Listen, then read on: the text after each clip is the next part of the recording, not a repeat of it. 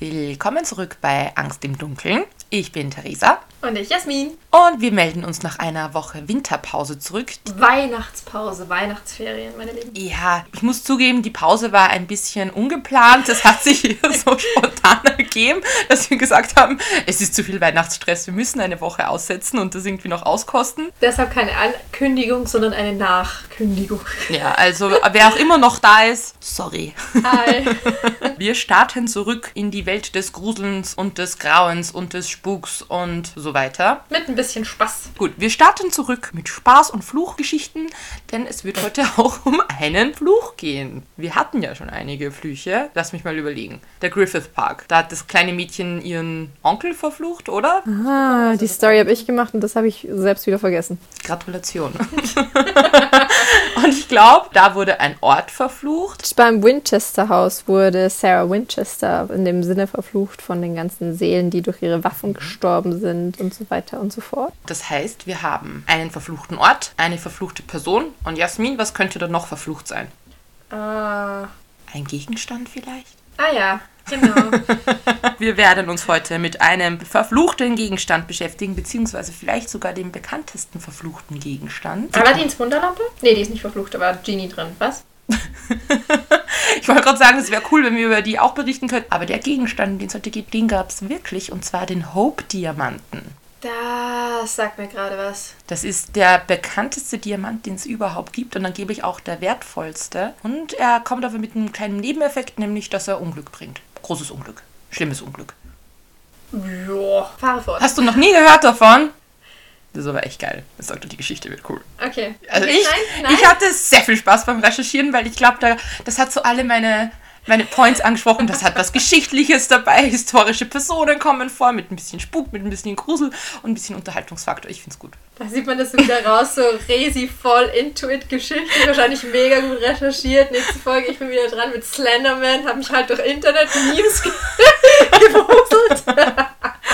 Ja, ich muss ganz ehrlich sagen, dass ich zwischendurch dachte, eigentlich könnte ich das ganze Geschichtliche weglassen und das eher kurz und knapp halten und dann gleich zum letzten Besitzer des Hope-Diamants kommen. Und dann dachte ich mir so, nee, nee, das nehme ich alles mit. Leg los damit. Gut, also der Hope-Diamant ist einer der wertvollsten Diamanten der Welt. Ja, es ist auf jeden Fall so, färbige Diamanten gibt es nur ganz wenige und die sind besonders selten und daher auch besonders teuer. Es gibt so ein paar Diamanten, die kommen in Gelb und so in Cremefarben. Die gibt es noch ein bisschen häufiger, aber so rote Diamanten, pinke Diamanten und blaue Diamanten sind besonders selten.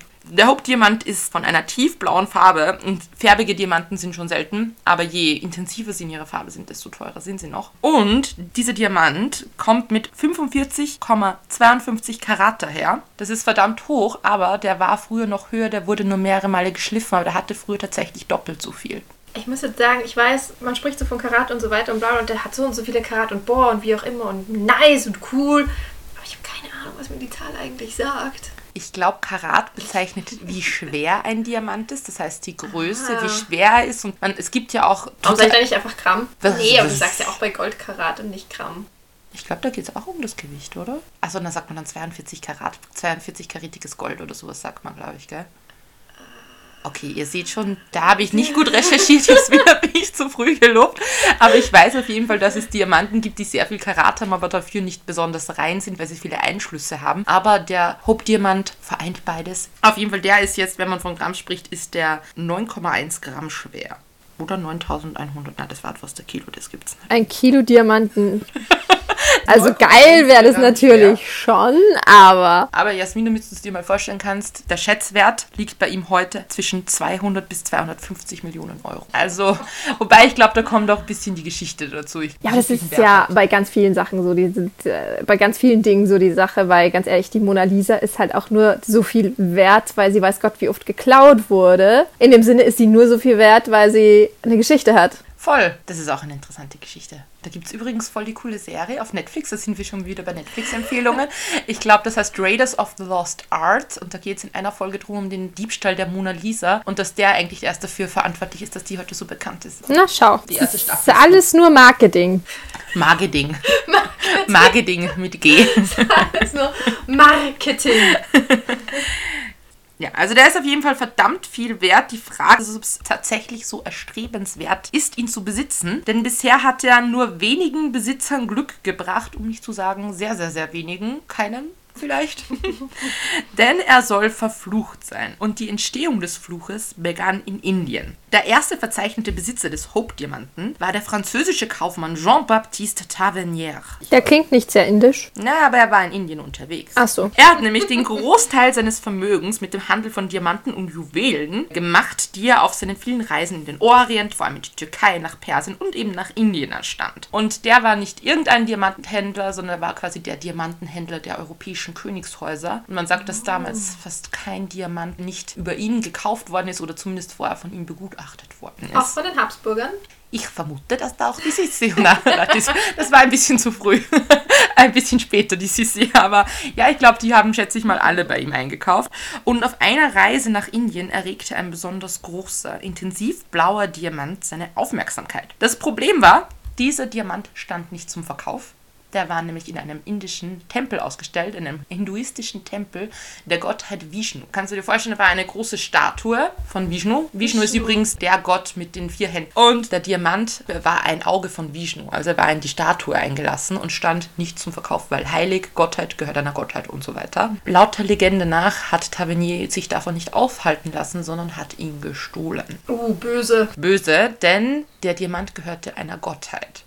Und der Vishnu war nicht irgendein Gott, sondern er gilt im Hinduismus als Erhalter der Welt und er sorgt auf der Erde für ein Gleichgewicht zwischen Gut und Böse und seine Aufgabe ist es, die Götter und die Menschen zu behüten und das Böse zu bekämpfen. Und ich vermute mal, wenn er das Böse bekämpft, war Vishnu nicht sonderlich angetan, dass da irgendein Franzose daherkommt und ihm einfach mal eines seiner Augen klaut. Same. Also viel hin.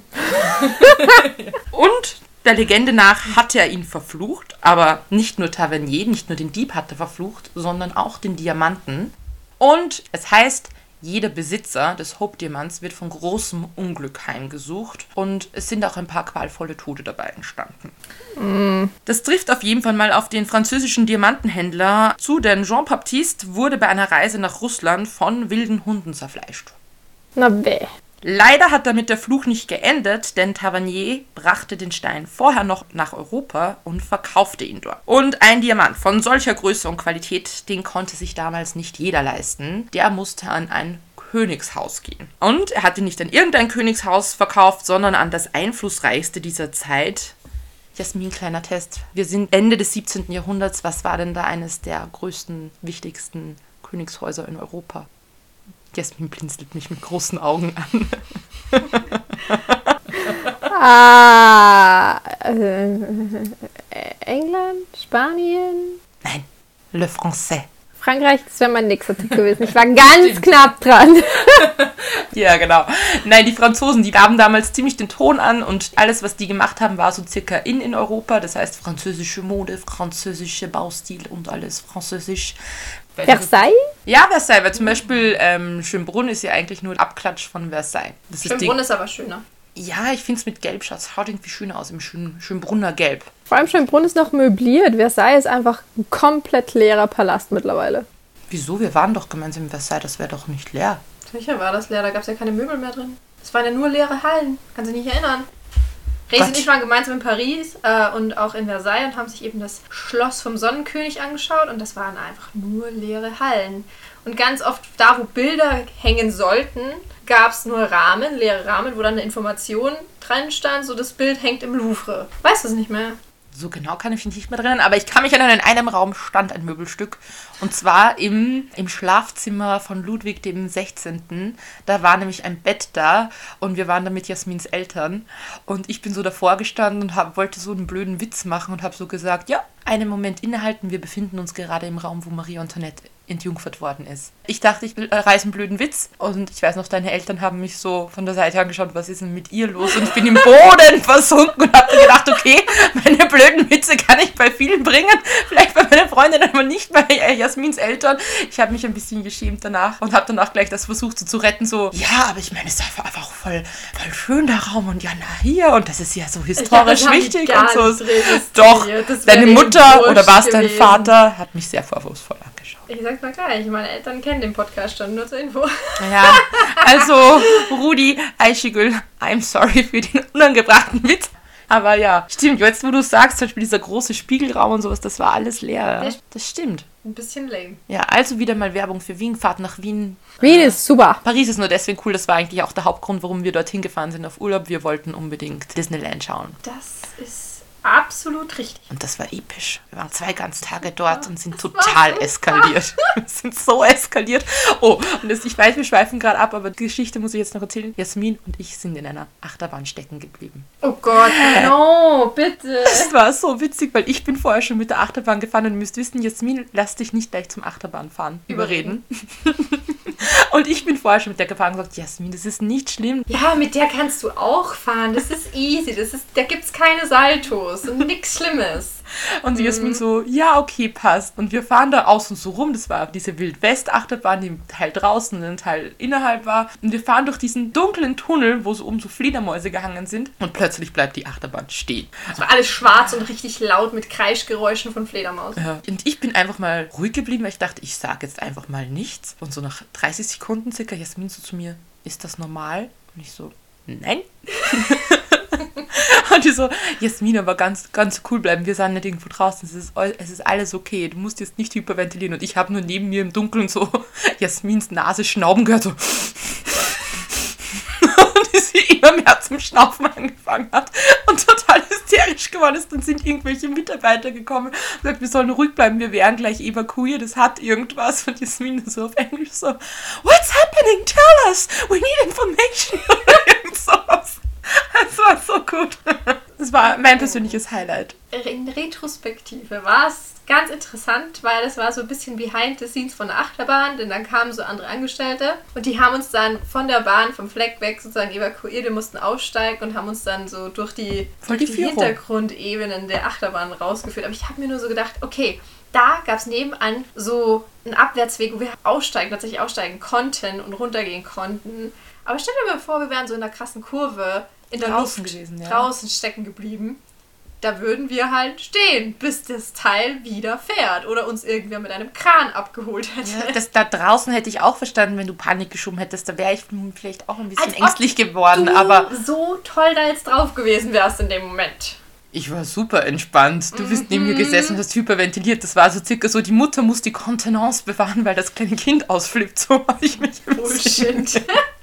so habe ich mich ein bisschen gefühlt. Ja, aber genug von unserem Paris-Urlaub. Die Franzosen haben es auf jeden Fall gekauft. Ludwig XIV., der Sonnenkönig, hat den Hope-Diamanten. Willst du mir sagen, Marie Antoinette wäre nicht geköpft worden, hätte Ludwig diesen scheiß Diamanten nicht gekauft? Exakt, aber dazu kommen wir noch, weil ihr Ehemann war ja erst der Enkel von dem König, der Ah, ihn jetzt gekauft hat. Ich weiß, da kommt man ein bisschen was durcheinander, aber Marie Antoinettes Mann war der 16., nicht der 14.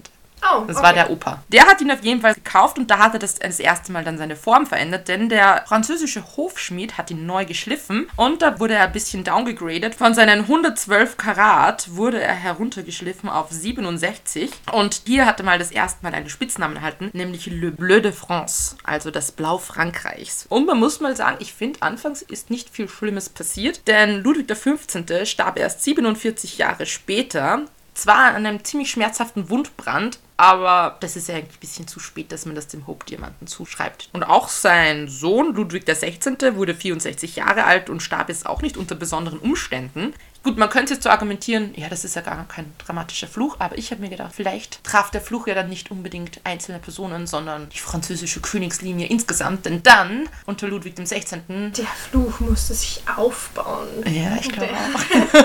weil dann hat er so richtig zugeschlagen, weil dann kam das Unglück so richtig, zumindest für die französische Königsfamilie. Man kann jetzt diskutieren, ob es vielleicht für das französische Volk nicht besser war. Aber was geschah 1789 bzw. 1799 in Frankreich? Viva la France! Revolution? Yes! Okay. Oder oui, oui, nicht yes, oui, oui. Die französische Revolution traf Frankreich und das französische Königshaus wurde gestürzt. Zu dieser Zeit herrschte Ludwig XVI. und seine Frau Marie Antoinette. Das war übrigens eine Österreicherin, das war die Tochter von Maria Theresia, von der österreichischen Kaiserin. Und die beiden waren halt bekannt, dass sie so richtig verschwenderisch lebten, richtig prunkvoll, voll im Luxus und das Volk litt halt so richtig. Wenn das Volk kein Brot hat, dann soll es doch Kuchen essen. Ja. Angeblich. Es war ja Angeblich. nur eigentlich ein Propagandading, aber angeblich Zeitungen oder die Medien haben ja behauptet, Marie Antoinette hätte das so gesagt. Ich glaube aber, dass trotzdem die Aussage den Zeitgeist ganz gut trifft. Für die beiden hat es dann nicht gut geendet, weil die beiden trugen angeblich den Hope-Diamanten sehr gerne und häufig, beide unterschiedlich zu verschiedenen Anlässen und Marie Antoinette hat ihn angeblich ganz besonders geliebt. Und die hat es dann getroffen, weil die endeten beide unter der Guillotine, also die wurden Kopf ab Mit dem Kopf. Wie das im Wunderland? Aber während der Französischen Revolution ging der Hope-Diamant verloren. Er galt als verschollen. Die Aufständischen haben die französischen Kronjuwelen beschlagnahmt und in, einer, in einem Wenn du Lagerhaus. so sagst, französische Kronjuwelen, das klingt irgendwie voll zweideutig. Ja, sie haben, sie haben Ludwig dem 16. seine Genitalien, also beziehungsweise seine. Wie sagt man, wie ist der lateinische? Sein Skrotum. Oder Skrotum sind das? Keine Ich glaube schon. Ja, Seine Kronjuwelen auf jeden Fall. Skrotum das Hintertürchen? Was? Das Skrotum sind die Hoden, oder? Ja, auf jeden Fall, die haben sie ihm abgehackt und die Oh, wurden dann beschlagnahmt. Nee. Okay, die Kronjuwelen sind auf jeden Fall in einem Lagerhaus bewacht worden und das scheinbar nicht besonders gut. Plünderer sind eingedrungen und haben innerhalb von ein paar Tagen richtig viel Zeug verschleppt und unter anderem war dann auch der blaue Krondiamant, ich sage jetzt Diamant, nicht mehr Juwel, verschollen. Und er tauchte erst sehr, sehr viel später wieder auf, nämlich rund 30 Jahre in England. Da fand man ihn wieder. Wo 30 Jahre lang war der verschollen. Wo war der bitte die ganze Zeit? es gibt zwei verschiedene Theorien. Man hat ein Bild gefunden von der spanischen Königin Marie Luisa, die angeblich auf dem Bild den Hope-Diamanten trägt. Man ist sich aber nicht ganz sicher, ob sie ihn wirklich besessen hat. Wenn das jedoch der Hope-Diamant war und sich die Spanier ihn einverleibt haben, dann dürften sie ihn wieder verkauft haben durch den Aufstieg Napoleons. Denen ging es da auch nicht ganz so gut in Spanien, die waren da teilweise im Exil. Die andere Variante ist, dass der Diamant irgendwie damals schon den Weg nach England fand und zwar auch an den englischen Hof und George IV. ihn erwarb und ihn aber auch weiterverkaufte. Also man weiß es nicht ganz genau, wer ihn wann genau verkauft hat und wo er in der Zwischenzeit war, aber man weiß, wer ihn gekauft hat, nämlich in den Händen des britischen Bankiers und passionierten Juwelensammlers Henry Philip Hope. Und wieso glaubst du, heißt der Hope-Diamant Hope-Diamant? King Philip Hope. Henry Philip Hope, ganz Henry genau, Hope. ja. Der hat ihn auf jeden Fall irgendwann zwischen 1810 und 1839, als er gestorben ist, gekauft und man weiß nur, dass er ihn um 18.000 Pfund erwarb. Der Diamant ist heute eben nach ihm und seiner Familie benannt, weil die haben den Stein am längsten besessen, nämlich ganze 50 Jahre. Der Fluch hat aber auch die Hope-Familie getroffen, denn nachdem Henry Hope gestorben ist, der war kinderlos, ging ein riesen Familienstreit los, wer jetzt denn die Juwelensammlung bekommt und wer die wertvollsten Stücke bekommt. Das heißt, diese Juwelensammlung, wo eben auch der Hope-Diamant war, hat eigentlich die ganze Familie entzweit. Okay. Ist Hätte nicht er so mal gut. den Erbmann nennen sollen. Ich schätze mal, der hat gesagt, okay, ja, es soll an meine Neffen gehen und wusste nicht, da, dass die drei sich mega in die Haare geraten würden. Es wurde dann auf jeden Fall alles aufgeteilt und der Hope-Diamant ging in den Besitz der Familie seines ältesten Neffen. Und da ist mal gar nicht so viel passiert in der Familie, aber als der dann in den Besitz des Enkels seines Neffen geriet,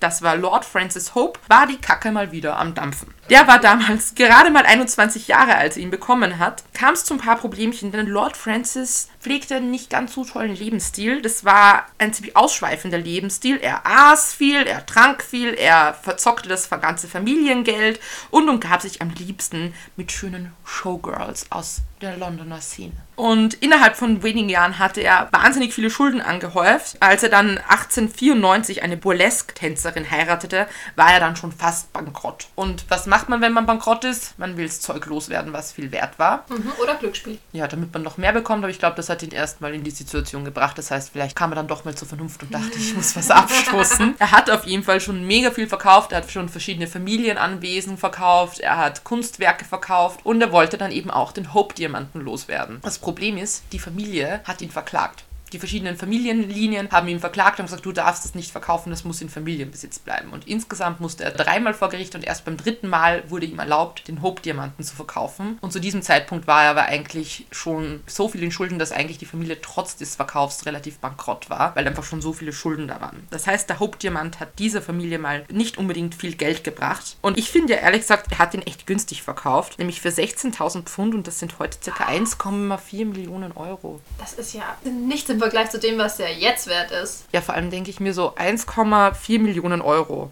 für einen Stein, der schon Königen gehört hat. Das finde ich irgendwie schon ein bisschen, da dachte ich mir schon. Zu was für einer Zeit war das nochmal genau? Das war jetzt ähm, 1898. Ja gut, aber naja, eine Million, 1800 irgendwas. Ah, 1901, sorry. Also 1901. 1901. Trotzdem ist damals ja noch einiges mehr wert gewesen, als jetzt eine Million wert ist. Aber trotz Inflation, wenn man es mit einberechnet, trotzdem denke ich mir, Nicht so viel, oder? oder? Ich glaube auch.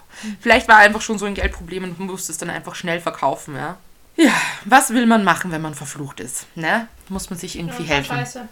Er hat ihn auf jeden Fall verkauft an den Juwelenhändler Simon Frankel. An den Deutschen. Ja, ich glaube, das Frankel.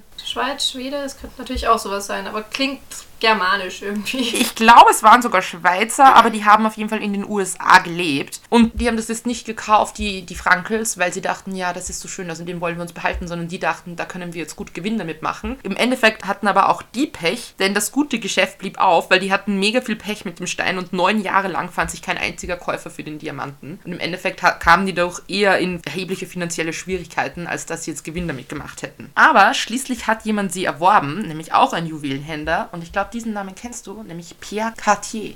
Cartier! Cartier, Cartier, ja. Cartier. Ja, genau. Oha. Der dann die schöne Luxuslinie gegründet hat, die es heute auch noch gibt. Ich schaue mir da voll gern die Auslage an, wenn ich in Wien im ersten Bezirk bin. Da stehe ich dann immer da und denke mir so, hm, was würde mir jetzt am besten gefallen? Und ich schaue dann immer nicht auf die Preise, wobei, nein, ich glaube, bei Cartier Ja, das liegen. wäre auch nur deprimierend. Na, ich glaube, bei Cartier stehen ja gar keine Preise in der Auslage, aber ich mache mir da gerne mal den Spaß drauf. Ich stehe da, denke mir, was würde ich aussuchen und danach schaue ich erst auf den Preis und ich habe ein Händchen dafür, dass ich mir immer das teuerste in der Auslage aussuchen würde. Das ist tragisch. Talente. besonderes Talent, bringt mir besonders viel, ja. Pierre Cartier wollte jetzt auch den Stein verkaufen und suchte Käufer dafür und der hatte halt schon eine breite Kundenbasis und dachte schon, ah, Aber das, Cartier war dann nicht verflucht, oder? ja, der ist relativ schnell losgeworden, den Diamanten. Also der wurde zumindest, was ich weiß, der starb nicht grausam oder so. Also ich glaube, der war safe. Aber er hat sich an ein Ehepaar gewandt, dem er schon ganz oft was verkauft hat. Nämlich an das Ehepaar McLean. Die beiden hießen Evelyn und Edward. Und die gelten als die bekanntesten Besitzer des Hope-Diamanten. Ich meine, abgesehen jetzt von den Königen, aber bei denen hat der Fluch erst so richtig an Popularität zugenommen. Da wurde das Ganze erst ein bisschen öffentlich, weil die waren ganz bekannte Persönlichkeiten der Washington, Washingtoner Gesellschaft. Sagt man das so? Der Gesellschaft Washingtons. Der Washingtoner Elite? Genau, Also? die gehörten zu den obersten gesellschaftlichen Kreisen Amerikas, eigentlich nicht nur von Washington. Die kamen beide aus schwerreichen Familien. Sie war die Tochter eines Goldgräbers und Edwards Familie gehörte die Washington Post, also Oh. die Zeitung. Okay. Sie waren erstens extrem jung, die waren gerade mal 22 und 24 Jahre alt und die führten ein recht modernes Leben, beziehungsweise die hatten halt beide gern getrunken, beide gefeiert. Das heißt, es war nicht so, sie blieb daheim und er war unterwegs und die waren beide halt voll dabei und haben es geliebt, ihr Geld zu verprassen. Cartier soll auch die beiden gewarnt haben, als er ihnen den Stein präsentierte, dass es da eine Geschichte gibt, dass es da eventuell einen Fluch gibt. Sie halt aufgeklärt, was da vorher schon alles vorgefallen ist. Aber anstatt abzuhauen, sollen die beiden sehr fasziniert gewesen sein von der Geschichte. Und nachdem Cartier dann einige Anpassungen vorgenommen hat, denn die Fassung soll Evelyn zu bieder gewesen sein, ein bisschen zu altmodisch, kaufte das Ehepaar den Stein für rund 180.000 Dollar. Und das sind heute etwas mehr als 3 Millionen Euro. Auch immer noch günstig, oder? Ich weiß, ich kann mir, nicht, ich kann mir überhaupt nicht vorstellen, für, für was das damals gehandelt worden ist, normal. Okay, ja, auch keine Ahnung. Es ist auf jeden Fall, es ist nicht wenig Geld, aber im Vergleich zu dem, was er heute wert ist, pff, sind es Peanuts. Der Stein wird heute vor allem mit Evelyn assoziiert, also mit der Frau, nicht mit Edward, denn die hat ihn zu ihrem Markenzeichen gemacht. Die hat ihn oft getragen auf gesellschaftlichen und politischen Veranstaltungen, bei ihren eigenen privaten, glamourösen Partys und sie soll ihn sogar zu Hause einfach nur im Kreis der Familie getragen haben. Und in ihrer Autobiografie steht, dass sie ihn sogar dem Familienhund mal umgehängt hat. Also Bisschen Klunker. 180.000 Dollar Stein hänge ich keinem Hund um. Die dachte sich dann, Ja. oh süß, schau wie entzückend er aussieht. Ich meine, ich liebe Hunde, aber nein. Nee, ich jetzt auch nicht gemacht, aber ja gut. Die dekadente Upper Class, die traut sich das. Ja, und Evelyn soll sehr fasziniert gewesen sein von dem Stein und von dem ominösen Fluch. Und auf Partys hat sie anscheinend gern über die Kette erzählt. Also es war so ihre Partygeschichte, die sie immer wieder erzählt hat. Und sie nahm den Fluch aber meistens nicht besonders ernst, sondern spöttelte ihr darüber. Aber sie dürfte ihn doch ein bisschen ernst genommen haben, denn in ihrer Autobiografie steht, dass sie an dem Stein einen Exorzismus durchführen hat lassen. Also sicher ist sicher. Ich glaube, wenn man das Geld hat. Sicher. wieder diese Exorzismen, überall sind sie. Und der Exorzismus soll aber sogar ein bisschen creepy gewesen sein. Ach, Denn, wann ist denn ein Exorzismus nicht creepy? naja, aber ein Stein, der Stein kann ja nicht zum Kreischen anfangen oder sich in die Hose machen oder Spinnen essen. Ja, aber vibrieren, glühen, heiß werden oder irgend sowas kann ein Stein wahrscheinlich vielleicht auch. Ja, in dem Fall war es nicht irgendwie heiß werden, sondern sie haben es in einer Kirche in Virginia durchführen lassen. Und es soll eigentlich ein schöner Tag gewesen sein, aber während dem Exorzismus soll ganz plötzlich ein Sturm aufgezogen sein und das Blitzen und Donnern hat die ganze Kirche zum Beben gebracht. Das könnte aber auch ein Sommergewitter gewesen sein. Möglich, aber das wäre natürlich ein Zufall. Auf jeden Fall dürfte der Exorzismus nicht besonders erfolgreich gewesen sein, denn nachdem der Diamant etwa acht Jahre in ihrem Besitz war, brach das Unheil über die McLeans, beziehungsweise speziell über Evelyn herein. Am 18. Mai 1919 wurde ihr neun Jahre alter Sohn von einem Auto angefahren, schlug mit dem Kopf auf dem Asphalt auf und starb. Oh, Ja, und Evelyn hat halt der Tod ihres Sohnes voll schwer zu schaffen gemacht. War das ihr einziges Kind? Nein, aber mit dem anderen Kind passiert auch noch was. was können denn die Kinder dafür? Ja, also Fluch, der macht keinen Unterschied zwischen klein und groß. Aber dazu komme ich später. Ja, auf jeden Fall wurde Evelyn etwas depressiv, weil logischerweise du hast ein Kind verloren und sie hat sich Medikamente verschrieben lassen und es dauerte nicht lange und sie war stark medikamentenabhängig. Auch ihr Mann wandte sich dem Alkohol zu und wurde ein starker Trinker. Wenige Jahre starben dann auch die engsten und besten Freunde der McLeans, nämlich Warren G. Harding, der lag einem Herzleiden und kurz darauf starb seine Frau Florence an Nierenversagen und das war übrigens der Harding, der US-Präsident war. Das waren ihre engsten Freunde. Oh, krass. Das dürfte Evelyn auch sehr schwer zu schaffen gemacht haben, dass ihre besten Freunde einfach verstorben sind. Finanziell gesehen ging es ihnen dann auch nicht mehr so gut, weil der Washington Post, ähm, die war zu dem Zeitpunkt schon circa drei Jahrzehnte in Familienbesitz, die wurde gerade heruntergewirtschaftet. Sie litt unter schlechtem Management und vor allem der Wirtschaftskrise. Die McLeans mussten sie 1932 auch verkaufen. Ein Jahr später, nämlich 1933, zerbrach dann auch die Ehe der McLeans. Es kam jedoch nie zur Scheidung, weil Edward mitten im Scheidungsprozess als verrückt erklärt wurde und als rechtlich nicht zurechnungsfähig eingestuft wurde. Er wurde in eine Psychiatrie eingewiesen und die hat er bis zu seinem Tod neun Jahre später auch nicht mehr verlassen. Dann, einige Jahre später, 1946, ähm, schluckte Evelyns einzige Tochter Evie eine Überdosis an Schlaftabletten und starb ebenfalls. Wie alt war die? Die Tochter, Ja. das weiß ich gar nicht, die dürfte schon erwachsen gewesen sein. Also die war jetzt keine, die hatte auch schon ein Kind. Warte mal, die hat die versehentlich geschluckt oder. Nee, die hat sich umgebracht. Oh. Ja, nicht so schön. Aber irgendwie sterben halt alle um sie rundherum so weg. Das war halt damals schon in den Medien, ob das nicht der Hope-Diamant, der Fluch war. Lustigerweise hat als allererstes die Washington Post so um die Jahrhundertwende über den Hope-Fluch geschrieben. Hat ihnen selbst gehört, aber ja, sie haben nicht auf die Zeitungsartikel gehört, aber damals war das halt schon im vollen Gange und überall wurde darüber spekuliert, dass dieser Diamant einfach verflucht ist.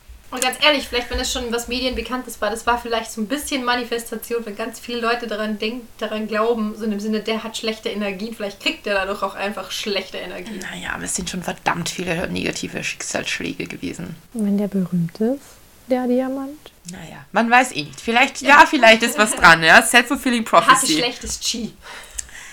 Evelyn, Evelyn selbst hat auf jeden Fall nicht dran geglaubt. Also sie schenkt diesen Legenden keinen Glauben und in ihrer Autobiografie, die ist aber schon viel früher rausgekommen, nämlich 1936 hat sie noch geschrieben, dass sie im Gedanken jeden verspottet, die wirklich dran glauben, dass in dem tiefen Blau des Hope-Diamants ein Fluch verborgen sei. Ja, Denn- deswegen hat sie auch einen Exorzismus durch. Ja, ich weiß nicht ganz genau. Glaubst du nicht, wenn du so viel Geld hast, würdest du nicht einfach auf Nummer sicher gehen, auch wenn du nicht dran glaubst und einfach sagst, ja gut, die, weiß ich nicht, 1000 Dollar gönne ich mir mal und irgendjemand soll halt das versuchen. Ja, vielleicht schon. Ja, das denke ich mir halt so. Also ich würde vielleicht auch auf Nummer sicher gehen. Aber sie war eigentlich selbst reflektiert, weil ich persönlich glaube jetzt auch nicht wirklich, dass es einen Fluch gibt. Aber sie selbst hat eben gesagt, dass der Ursprung ihres Unglücks nicht in irgendeinem Fluch liegt, sondern dass es die natürliche Konsequenz von unverdienten Reichtum in undisziplinierten Händen. Okay, ja. Ist eigentlich selbst reflektiert. Auch irgendwie. Aber ich habe mir dann gedacht, das hat sie 1936 geschrieben, weil zehn Jahre später ist ja dann ihre Tochter auch gestorben. Also vielleicht hat sie dann doch nochmal die Meinung geändert. Aber sie hatte auf jeden Fall nach dem Tod ihrer Tochter nicht mehr so viel Zeit, darüber nachzudenken. Denn ein Jahr nach dem Suizid ihrer Tochter verstarb sie auch mit 60 Jahren an einer schweren Lungenentzündung. Was geschah danach mit dem Hope-Diamanten? Ein New Yorker Juwelier, nämlich Harry Winston, hat den Diamant gekauft. Und ich glaube, der hatte aber genug Respekt von diesem Diamanten, dass er ihn nicht behalten wollte. Und zwar hat er ihn 1958 Smithsonian Museum in Washington gekauft, wo er seitdem zu bewundern ist.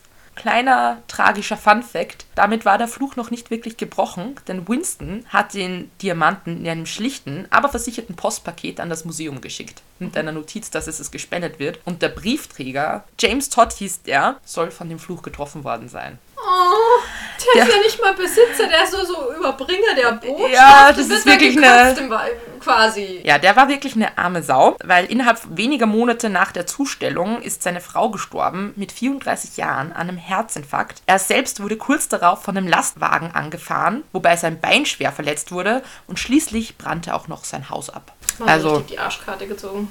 Aufgrund dieses Fluches, und über den wurde halt auch voll viel berichtet, erreichen das Smithsonian zahlreiche Briefe, die vor dem Fluch des Edelsteins warnen. So quasi, wenn das Smithsonian diesen Hope-Diamanten annimmt und weiterhin behält, wird das ganze Land leiden, weil das ist ja in staatlichen Händen, dieses Museum. Und so quasi der Besitzer ist eigentlich der Staat und dann wird der ganze Staat heimgesucht werden. Also vielleicht war Trump die logische Ich wollte gerade Konsequenz. sagen, Hallo, und jetzt hatten wir Trump. Ganz ehrlich. Leute, Trump gebt doch den scheiß Diamanten zurück. Ich sollte nicht so viel fluchen, aber Leute, ganz ehrlich, gebt doch diesen blöden Diamanten zurück. Wäre eine Idee gewesen. Wenn uns der Trump erspart blieben wäre, ja, aber dann hätten wir ihn vielleicht nach Indien zurückbringen sollen. Das wäre eine Idee gewesen. Ja. Dieser James Todd, der Briefträger, gilt auf jeden Fall als der letzte bekannte Unglücksfall, der dem Hope-Diamanten zugeschrieben wird. Das Smithsonian hat mal ein offizielles Statement ausgegeben, wo sie gesagt haben, dass der Hope-Diamant ihnen ihr Glück gebracht hat, weil der berühmte Stein jetzt eben schon seit 55 Jahren zahlreiche Besucher in das Museum lockt. Und der Diamant liegt dort heute in einer Vitrine hinter Panzerglas aber was halt richtig krass ist, diesen Wert 200 bis 250 Millionen Dollar, damit liegt er rund 150 bis 185 Millionen äh, über den normalen Preis. Das heißt, eigentlich nur seine Geschichte macht ihn so ja, auf der wertvoll. anderen Seite, du kaufst halt echt ein Stück Geschichte. Das ist halt nochmal was anderes. Also ich muss auch sagen, ich würde den Stein, wenn mir der jetzt angeboten werden würde, ich würde den sofort nehmen, weil ich mir einfach denke, wie cool das ist. Den hat mir Marie Antoinette getragen, den haben mehrere äh, französische Kaiser getragen, den hat dann, und da ist einfach so viel Geschichte und das finde ich schon cool. Und allein, dass der 30 Jahre verschollen war, finde ich auch schon wieder voll interessant. Was hat der in den 30 Jahren angestellt? Wie viele Leben hat er gekostet? Wir wissen es. Ist so ein bisschen wie, sorry, dass ich da jetzt dran denke, aber es ist so ein bisschen wie mit den Heiligtümern des Todes, mit dem Elderstab, der einfach jeden seiner Besitzer umgebracht hat. Ja, das stimmt. Aber hat Dumbledore ihn auch getötet? Ja, weil Snape hat ihn ja mit seinem eigenen Zauberstab dann entdeckt. Ja, aber eigentlich muss man sagen, Dumbledore wurde ja wirklich alt. Wie alt ist er angeblich? Da ist doch angeblich 130 oder irgend sowas. Alt auf jeden Fall, aber trotzdem, der Elderstab hat irgendwie keinem seiner Besitzer Glück gebracht in dem Sinne. Ja, das stimmt. Der Hope-Diamant, der Elderstab unter den Diamanten. Das war aus Harry Potter, für alle, die es nicht wissen. Wer das nicht weiß, darf jetzt ausschalten. Nein, natürlich nicht. Aber mittlerweile, mittlerweile solltet ihr schon merken, Harry Potter hat es uns angetan. Auf jeden Fall hat Smithsonian hat ihn auf jeden Fall jetzt schon einige Male wissenschaftlich untersucht und eine wissenschaftliche Begründung des Fluchs kann ausgeschlossen werden. Aber sie haben auf jeden Fall mal nachgewiesen, dass der Hope-Diamant hundertprozentig derselbe Diamant ist wie auch bei den Franzosen. Und sie haben ihn noch untersucht, ob er besondere Eigenschaften hat. Und er ist phosphorizierend, das heißt, er leuchtet im Dunkeln. Das war geil. Voll. Und scheinbar dürfte das früher oft so als Argument herangezogen worden sein, dass er eben verflucht ist, weil das nicht normal ist, dass ein Edelstein im Dunkeln leuchtet. Man hat es aber heute festgestellt, dass die meisten blauen Edelsteine phosphoreszierend sind. Aber das Besondere am Hope-Diamanten, er leuchtet nicht nur im Dunkeln, sondern unter ultraviolettem Licht leuchtet er tiefrot. Geil. Also vielleicht ist das tiefrote Ich mein, die Wut Vishnus. die Wut eines indischen Gottes. Also ganz ehrlich, wenn ich das nicht wüsste und dann laufe lauf ich dann nachts bei diesem Diamanten und da leuchtet auf einmal rot oder sonst irgendwas, würde ich auch einen Herzinfarkt bekommen. Aber ansonsten richtig geil. Ich finde das auch voll cool. Ich, hab, ich weiß nicht, ich habe es gar nicht so mit Diamanten, aber ich finde sowas finde ich echt interessant. Und ich habe früher auch schon öfter voll gern so recherchiert nach den größten Diamanten, die es gibt. Und ich finde, jeder richtig arg große Diamant, also außer dass die ganz, die neu gefunden wurden, haben voll die interessante Geschichte. Ihr müsst mal auf Wikipedia, irgendwer gibt so eine Liste der bekanntesten Diamanten. Und wenn man die durchklickt, man findet so viele coole Geschichten dahinter. Aber ich finde, der Hope-Diamant ist die coolste Gibt es Geschichte. noch einen verfluchten Diamanten, einen weiteren? Eventuell gibt es noch eine Episode dann. Ich werde mich nochmal schlau machen. Momentan fällt mir keiner ein, aber ich glaube, an den Hope-Diamanten kommt keiner ran. Ja. Schade, dass es für Evelyn so geendet hat. Für Marie Antoinette, ja, die hat es vielleicht doch ein bisschen verdient. Und für ihren Mann. Ja, aber der arme Postbote. Der arme Postbote. Ja, der arme Postbote. Also, was lernen wir daraus? Indischen Gottheiten. Klaut man keine glitzernden Kleinigkeiten. Oh. Schön. Ich weiß wir, übrigens, wir schneiden das hier regelmäßig raus, aber wir brauchen teilweise sehr lange für unsere Moral der Woche, unsere Moral der Geschichte. Ja. Aber man sieht, Diamonds sind nicht immer a girl's best friend. Diamonds are a girl's best friend. Übrigens, wenn diese Folge rauskommt, oh mein Gott, dann ist schon das neue Jahr. Wir haben 2020 erfolgreich hinter uns gelassen und blicken hoffentlich einem schöneren 2021 entgegen. Wir haben bitte keine neue Mutation von dem scheiß Coronavirus. Dann hoffen wir, dass ihr ganz schön ins neue Jahr gestartet seid Ohne verfluchte Diamanten. und euch hoffentlich im neuen Jahr nicht mehr so viel gruseln müsst aufgrund von dem normalen Alltag, sondern nur noch wegen Gruselgeschichten. Ja, und zwar in dem Sinne, lasst euch nicht erschrecken, denn 2020 ist vorbei. Tschüssi! Bis bald!